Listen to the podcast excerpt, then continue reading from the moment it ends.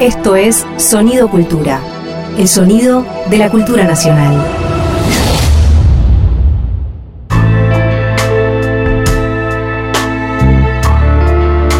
Ahora, ¿qué te puedo decir? Con Alejandro Kaufman. ¿Qué te puedo decir sobre las vacunas y sobre los afectos? Hay un intento en lo que estamos conversando de relativizar cómo describamos eh, la dimensión psicomoral, psicosocial de lo que sucede, ¿no? Relativizarla, es decir, encontrar una materialidad que sea independiente de cómo la describamos en otro nivel, ¿no? Es decir, el modelo del semáforo. Los semáforos hacen que no pensemos en lo que estamos haciendo, como hemos dicho ya, ¿no? Se incorpora como un acto reflejo, si hay luz roja me detengo, si hay luz verde sigo de largo. Una vez que se logra eso, que llevó mucho tiempo, tengo que insistir en esto, llevó décadas, automatizar el semáforo. Recordemos que primero no había semáforo, la gente caminaba entre los autos, después empezó a haber semáforos en algunos lugares y en otros no. Todavía no están en todas partes, entonces esto también es dinámico porque el tránsito se va expandiendo, entonces un lugar que no tiene semáforos en otro momento requiere tenerlos. Yo todavía recuerdo las movilizaciones en, la ciudad nuestra, como también pienso, no tengo presente, pero en otras ciudades del país habrá ocurrido, la movilización es de que había que poner un semáforo en una determinada esquina porque había muchos accidentes, se habían muerto niños al salir de la escuela, etcétera, ¿no? Es decir, lugares donde era, era un tema de hace muchos años ese, ¿no? Que salía en los diarios, en la televisión, la gente que en esa época no se hablaba de cacerolazos, la gente se movilizaba, hacía manifestaciones pidiendo un semáforo en una, en una determinada esquina, porque no sé, eh, había muchas muertes que se producían o accidentes, ¿no? Una vez que el semáforo se instala, que es lo que está ocurriendo ya en la actualidad, que además de no tenemos solamente semáforos, tenemos cámaras. O sea que el semáforo viene con una cámara que registra lo que sucede. Entonces, eso es el fin de la moral.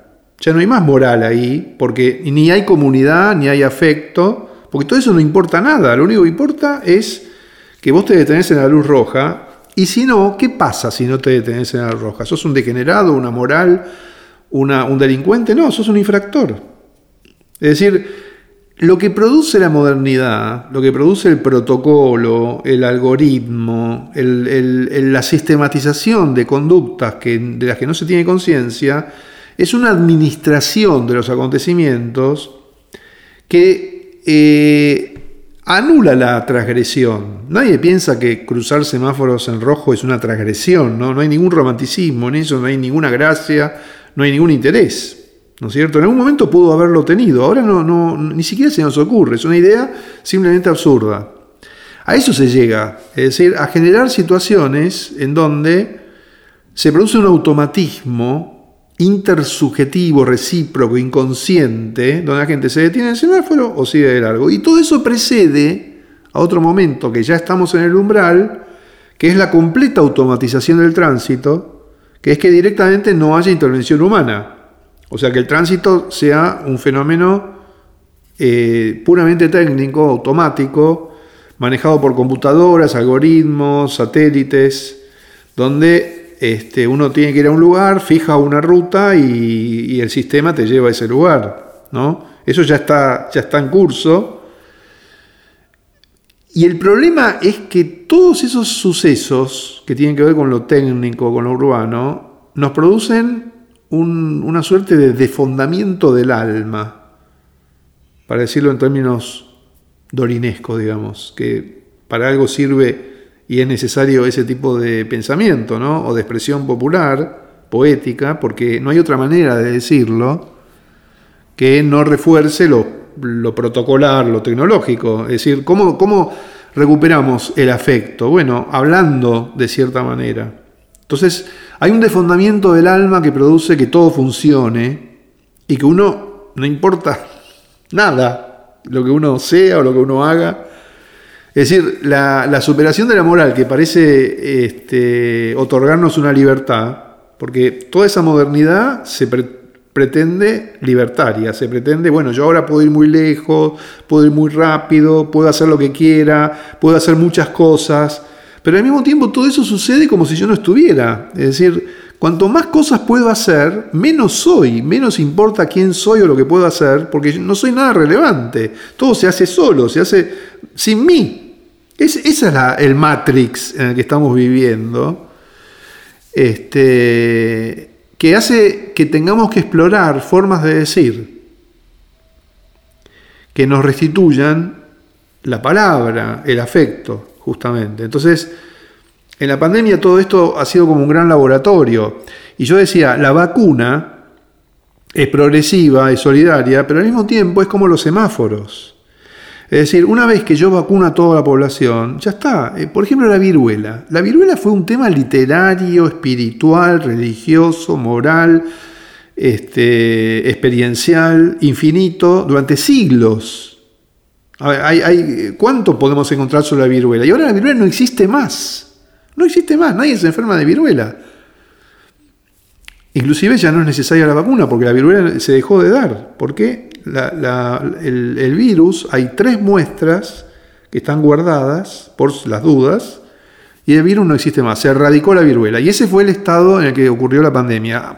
Pocos años después de la erradicación de una de las epidemias más terribles de la historia, que mató a millones de personas durante siglos, y que no existe más. O sea, cruzamos un umbral según el cual, una vez desarrollada cierta tecnología, no tenemos que pensar más en eso, no hay por lo tanto no hay más afecto, ni positivo ni negativo.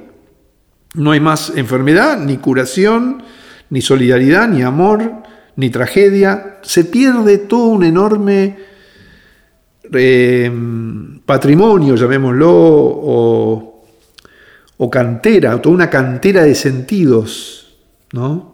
profundos que dieron eh, significación a la, vida, a la cultura durante siglos, desaparece. Y nos parece bien que sea así, no, no, no querríamos retrotraer las cosas a la existencia de la viruela. Esas son las paradojas prometeicas de los tiempos modernos. O sea, eso está muy bien, pero al mismo tiempo de algún modo nos privó, nos empobreció, nos quitó algo, es como la pérdida del aura, se perdió un aura, ¿no? Bueno, esa pérdida del aura de la que se habla con la reproductibilidad técnica de las imágenes, es correlativa de lo que sucede también con estos fenómenos de los que estamos hablando. Es decir, se erradica una enfermedad y desaparece todo un orden de, acontecimientos. Y lo que, hay, lo que hay en su lugar está vacío. No, no, no. Esa felicidad que esperábamos, esa, ese confort, esa tranquilidad, esa posibilidad de hacer un montón de otras cosas, ocurre, pero ocurre de un modo abstracto, digamos. Soy Alejandro Kaufman desde Capital Federal, Ciudad de Buenos Aires, en medio de la pandemia, tratando de preguntarnos algunas cosas, de decir algo, de qué te puedo decir. La, discusión política alrededor del tema de las vacunas eh, necesita fijar estos, estas nociones porque el afecto tiene que encontrar su lugar. Eh, por eso no tiene mucho destino el discurso comunitarista o del afecto alrededor de vacunarse. O sea, vacunarse es un hecho en el que el significado está, por ejemplo, ahora en conseguirlas o en sabotearlas. Ahí está la política, ahí está el afecto, ahí está la, la, lucha, ¿no es cierto? Este, pero no en, el momento en que, en que se consiga la realización de esas vacunas, porque entonces todo lo demás va a ser irrelevante. Justamente el problema en que nos encontramos es que lo que decía hace un momento, tiene sentido vacunar si se vacuna a toda la población al mismo tiempo. Si eso no se puede hacer, que es lo que está ocurriendo, aparece un montón de nuevos problemas, que son el surgimiento de variantes de virus, eh, la existencia de contagios estando vacunados, ¿no? Es el tema del rebaño, el famoso rebaño, ¿no? La metáfora del rebaño, que implica un modo material de la solidaridad, un modo material de, lo social, que no es consciente. Es decir, si, todos si hay un 70% de la población vacunada, entonces alcanzamos un umbral de salud colectiva y ya no nos tenemos que preocupar por la cuestión, que es lo que ha pasado con otras enfermedades. Bueno, esto nos angustia enormemente porque lleva mucho tiempo.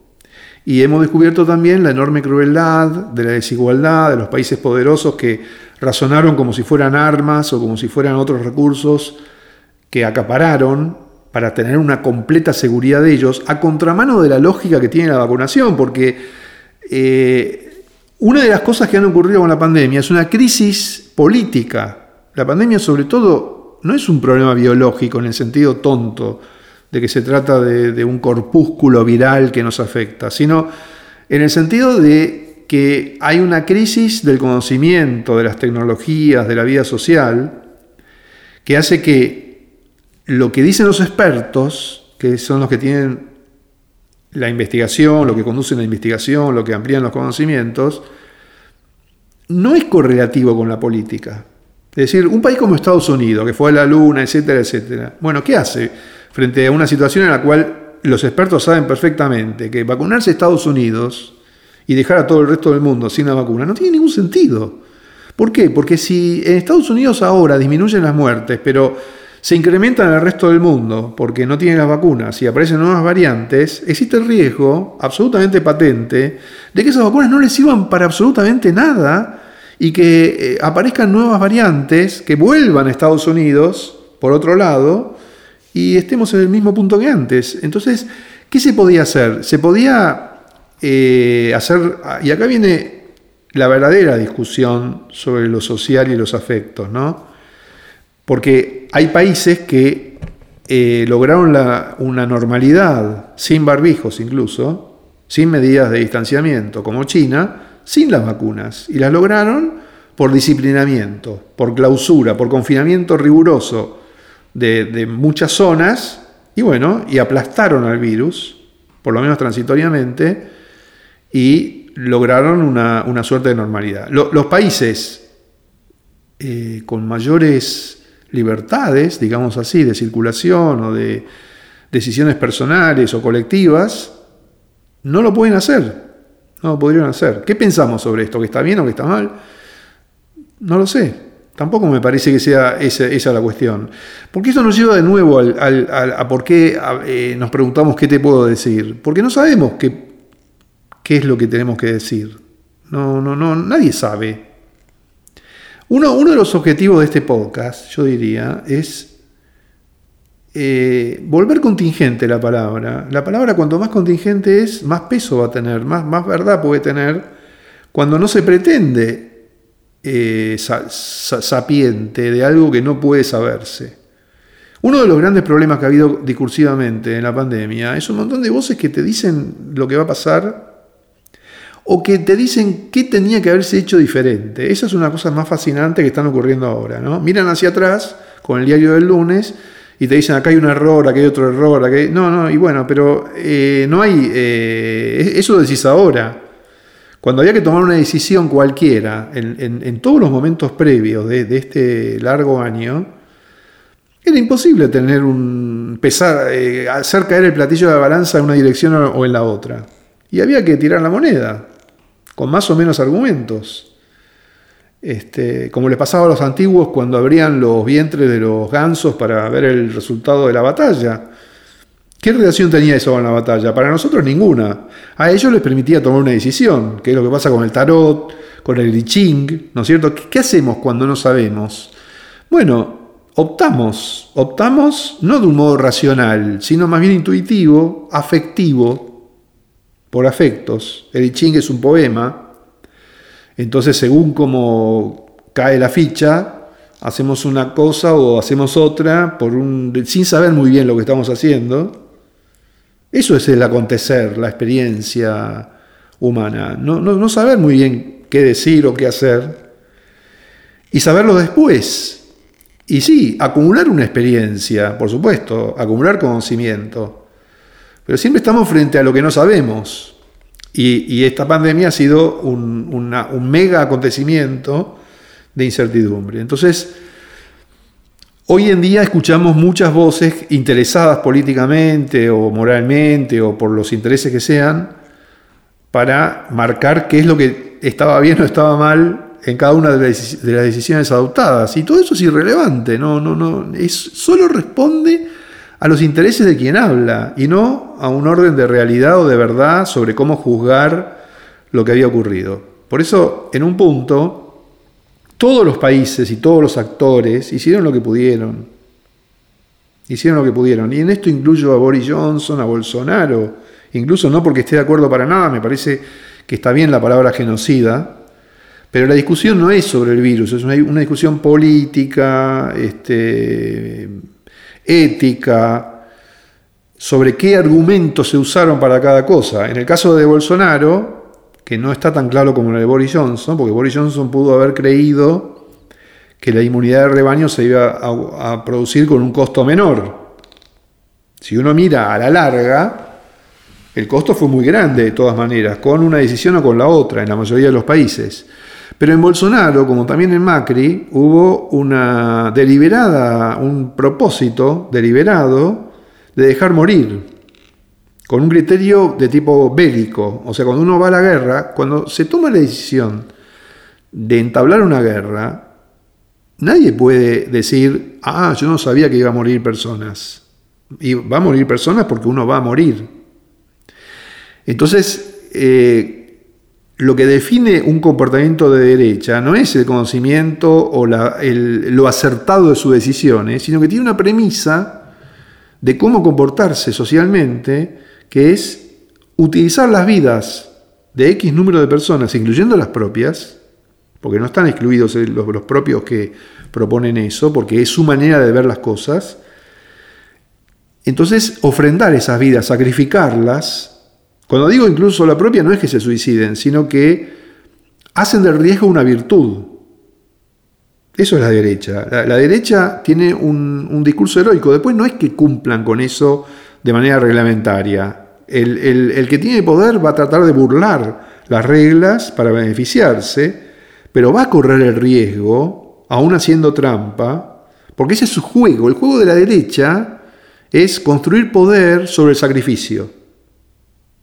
Por eso eh, la vacuna no le es un concepto afín a la derecha, porque la vacuna es todo lo contrario. Vacunar, investigar para que haya vacunas, es una, algo que se hace para todo el mundo, no solo para algunos. Estás escuchando a Alejandro Kaufman en ¿Qué te puedo decir? Pensamiento, acción, palabras como principal herramienta de trabajo. ¿Qué te puedo decir sobre el asunto de la derecha la manera de construir poder de, de, los opresores es sobre el sacrificio. Es un sacrificio que los incluye también a ellos porque el mérito se obtiene de la victoria. Y la victoria solo es legítima si implicó el sacrificio. O sea, solo si hay muertos vale la victoria. Por eso la, forma estructurante del poder en la historia social es la guerra, porque la guerra legitima el poderío, la posesión, ¿no? la propiedad. Es decir, el que gana la guerra da lugar a un orden posterior a esa lucha que define los derechos. Eso ha sido así hasta la modernidad. O sea, la modernidad pone en cuestión el uso de la violencia como eh, criterio de legitimación. Pero en, toda la historia anterior, desde la antigüedad, pasando por la Edad Media, la conquista, eh, la victoria, la lucha es, es, lo que proporciona derechos que están legitimados por toda una serie de mitologías y de narrativas que lo justifican desde el punto de vista de los, del orden de lo sagrado, etcétera, pero que se verifican en la guerra, en, la, en, la, en el combate. Entonces, eh, Los que sobreviven al combate victoriosos son los que dominan, los que eh, son objeto de la derrota son los dominados y los otros son los muertos. Pero para que ese orden tenga vigencia, corre riesgo también eh, quien ha, sí, para obtener la victoria hay que haber corrido el riesgo de ser derrotado.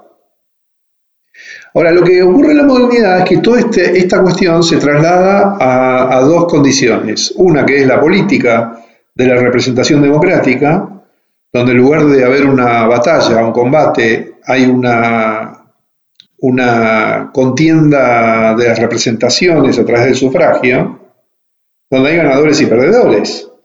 Nosotros naturalizamos que gobierna el ganador y es gobernado el perdedor. Pero esa idea no es una buena idea. Es decir, es una idea que proviene de la tradición de la guerra y a la que nos conformamos porque es menos violenta que la guerra. Pero al mismo tiempo entramos, estamos en una contradicción y en, y en una conflictividad inherente a la época actual porque no pensamos que tiene razón el que gana. Entonces hay toda una serie de subterfugios, de tecnologías politológicas, de argumentos filosóficos acerca de cómo convivir los que ganan con los que pierden, al mismo tiempo que damos razón a toda clase de, perdedoras y de perdedores, de minorías, de discapacidades, de subalternidades, y llegamos al estado actual de cosas en la que hay una multiplicidad de minorías, digamos, que reclama cada una por sus derechos en un mundo en el que hay poderes concentrados. Entonces, en cierta forma, un aspecto de la discusión hoy en día, que es, no siempre es explícita, es entre las lógicas del, del, mérito, porque eh, haber sido victoriosos en la guerra otorga un mérito. La modernidad sustituye el mérito de la violencia por el mérito del conocimiento, pero sigue siendo lo mismo. Algunos ganan y otros pierden uno se saca 10 y otro lo, aplazaron y quedó afuera. Eso tampoco es aceptable en un sentido radical de la ética o de la política, y todos sabemos que no es aceptable. Por eso, aunque no lo sepamos, planteo esta contradicción, lo sabemos y no lo sabemos, entonces ¿qué hacemos? Tratamos de atenuarlo, de morigerar sus efectos, de producir efectos o prácticas de, de reparación o de discriminación positiva, de favorecimiento de los que tienen menos posibilidades.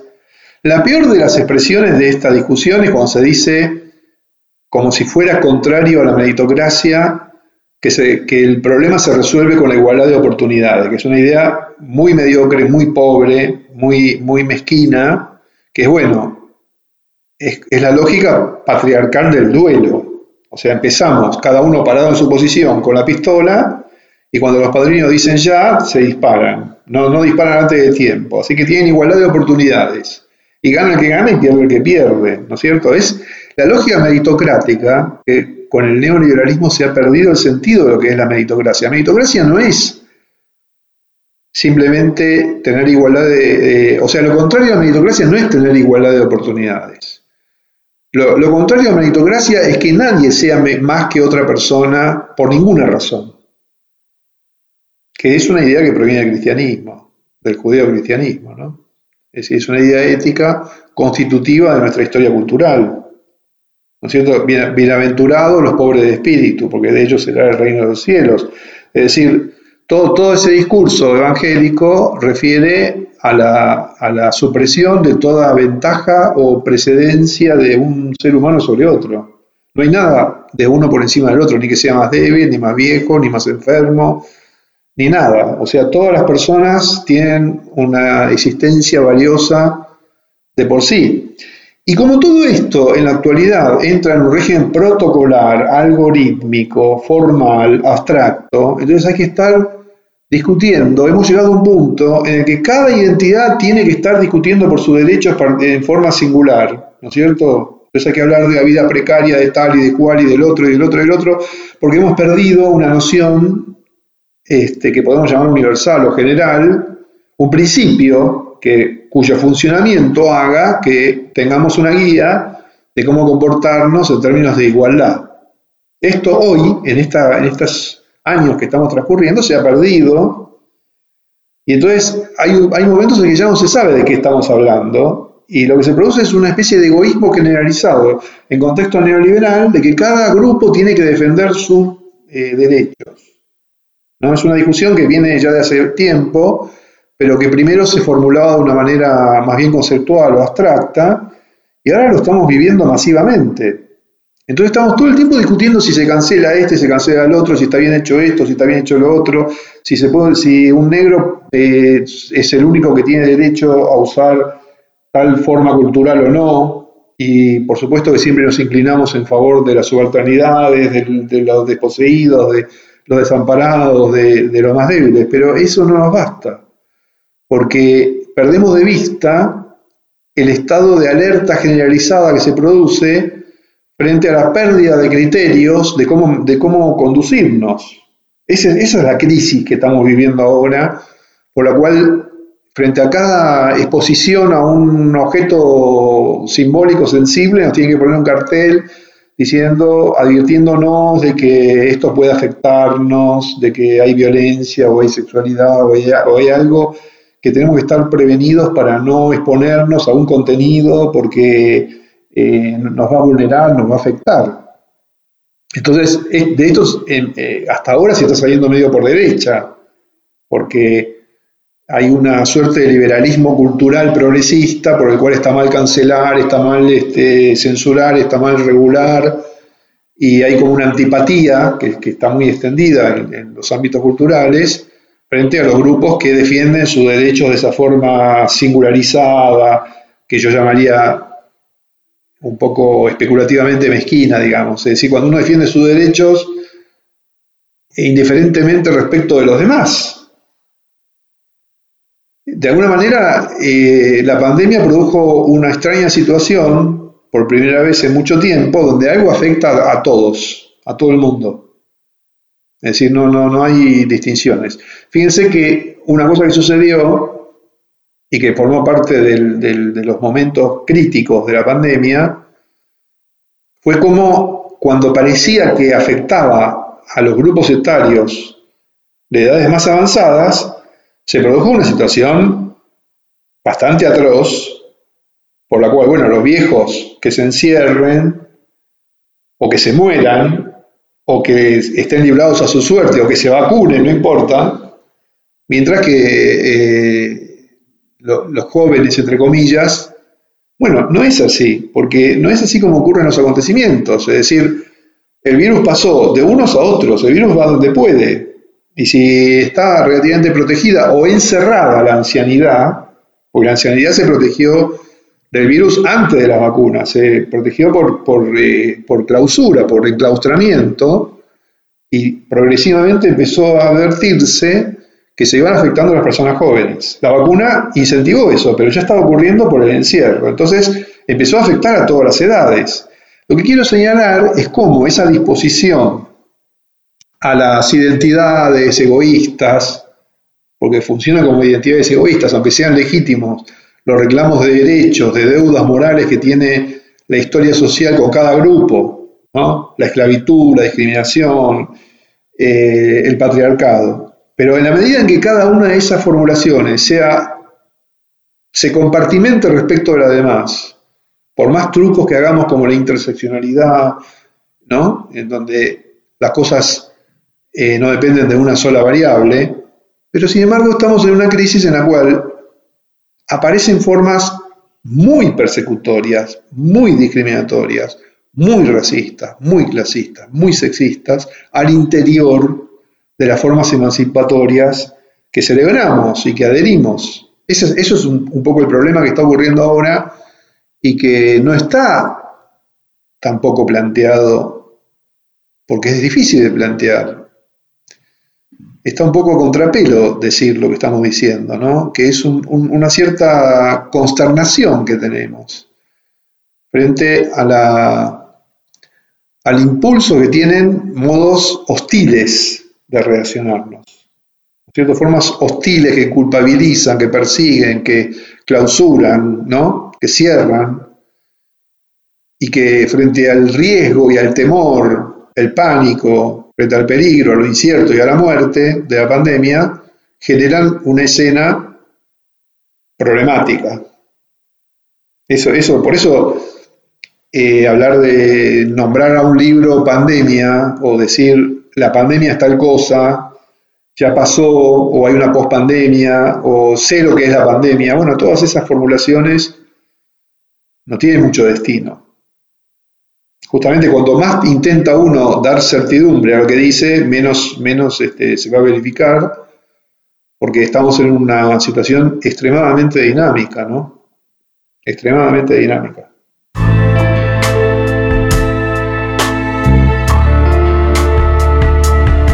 Estás escuchando a Alejandro Kaufman en ¿Qué te puedo decir?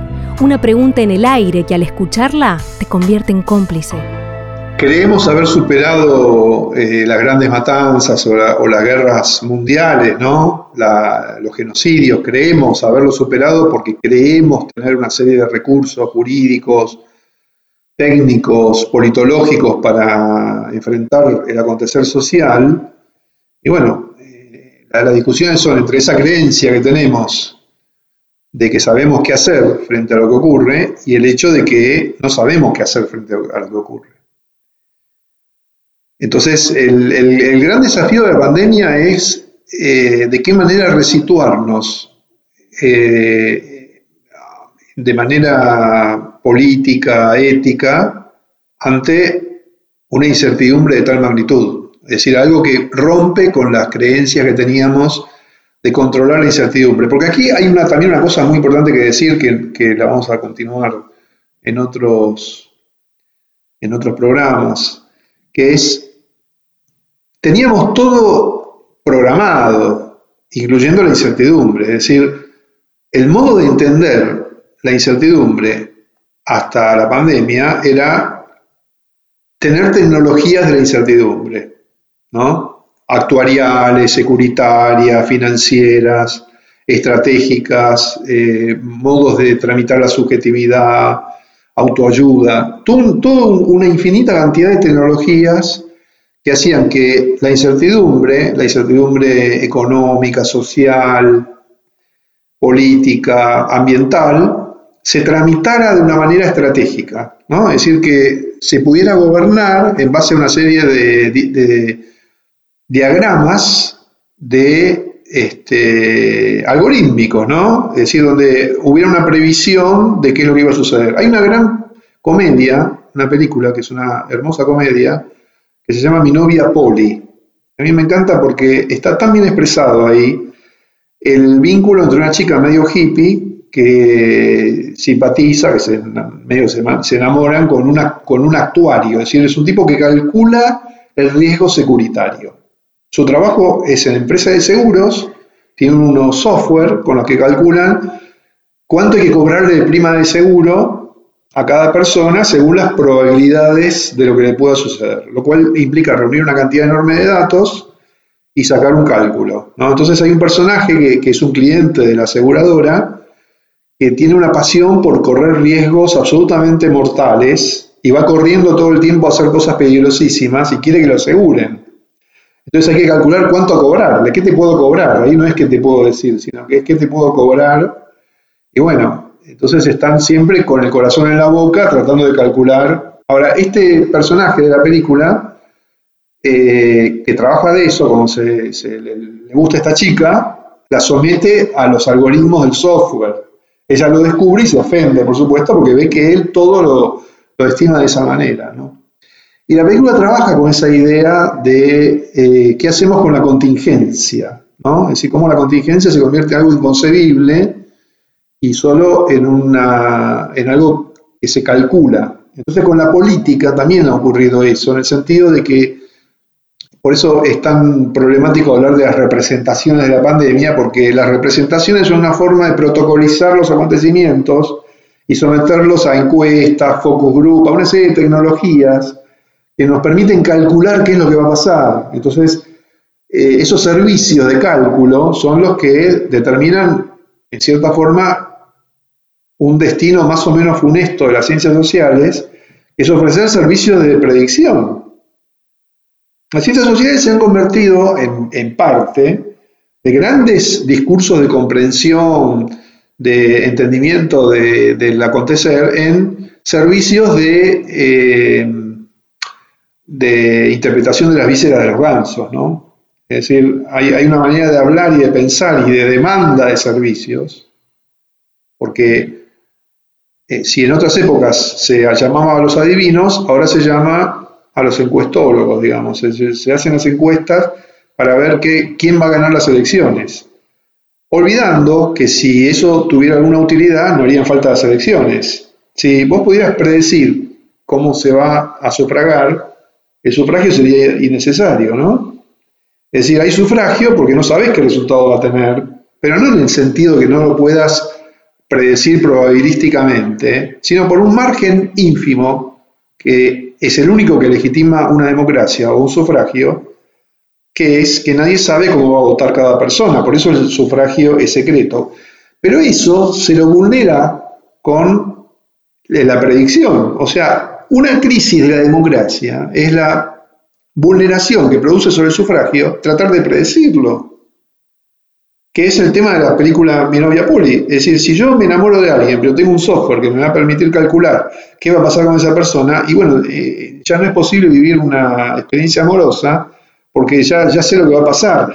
Es decir, por eso en la historia cultural las supersticiones vaticinadoras siempre se cuestionaron desde las religiones de verdad, de las religiones profundas, de las grandes religiones espiritualistas, éticas, eh, se consideró siempre muy mal la superstición vaticinadora, porque si yo ya sé lo que va a pasar, entonces mi vida no tiene, no, tiene ningún sentido, ningún valor, y por lo tanto quedo subyugado al vaticinio. Es decir, lo que da sentido a nuestra vida es no saber lo que va a pasar. Por supuesto que nos produce temor no saber lo que va a pasar, pero la peor manera de resolver ese temor es pretendiendo que sabemos lo que va a pasar. Y yo diría que este es el núcleo de, nuestro programa, que es suspender ese deseo o esa, esa tentación adictiva a saber lo que va a pasar. Es por lo que el juego es una pasión tan, tan este, atractiva, porque es la manera, ¿por qué se juega tanto? ¿Y por qué es tan... Siempre se jugó, pero porque ahora el juego es un gran negocio masivo y hay gente que pasa horas en las tragamonedas, porque es la única forma trivial, banal, también protocolizada a su manera, de no saber qué va a pasar. Somos Alejandro Kaufman, Karina Arellano, Emilio Sadier, Lucía de Llenaro y Santiago Capriglione, tratando de contestar a una pregunta desde Capital Federal en medio de la pandemia. ¿Qué te puedo decir? Entonces nos comprometemos a, editar lo que se habló backstage e incorporarlo, ¿no? Pero porque vos seguiste, Ale. Yo ahora tengo 18, por ejemplo. Hay un lugar donde sí se hace, ¿no? Como que también ha pasado como con Cuba. Hay un lugar donde eso que alguna vez fue una utopía queda un resabio, es como que te viniese una gota de aquello. No es hablar de lo que está pasando, es hablar de lo que pasó. Porque es una manera no formal de, de, lo colectivo, ¿no? Decís, bueno, ahora cada uno habla un minuto, tipo turno, sino no, pero tampoco tener una regla al revés, o sea, no hay una regla de cuánto, sino que hay, un hilo y en eso se produce toda una serie de variaciones, de intervenciones. Es cómodo pensar que es predecible que la posición de certeza esté del lado de la derecha. Ahora, no es tan cómodo pensar que, la condición general, donde ya además entonces esto que decías, la diferencia entre guerra y política otra vez se difumina por la hostilidad misma. La, hostilidad es tal que te lleva a adoptar, o que está el riesgo de que cualquiera, en realidad sería la cuestión, pueda adoptar la hostilidad como instrumento de, afirmación política. También lo que decía Ale, como, esta cosa weiliana de primero de tener la, compasión ante, ante, todo lo que está sucediendo, antes que, antes que el intelecto, la compasión, y desde ahí sí podés decir tanto sí como no. En la misma, son dos proposiciones al mismo tiempo, porque como la capacidad antes de pensar es compasiva, realmente se puede pensar todo, hasta lo más cruel, ¿entendés? Chao. Fue una producción del Ministerio de Cultura de la Nación.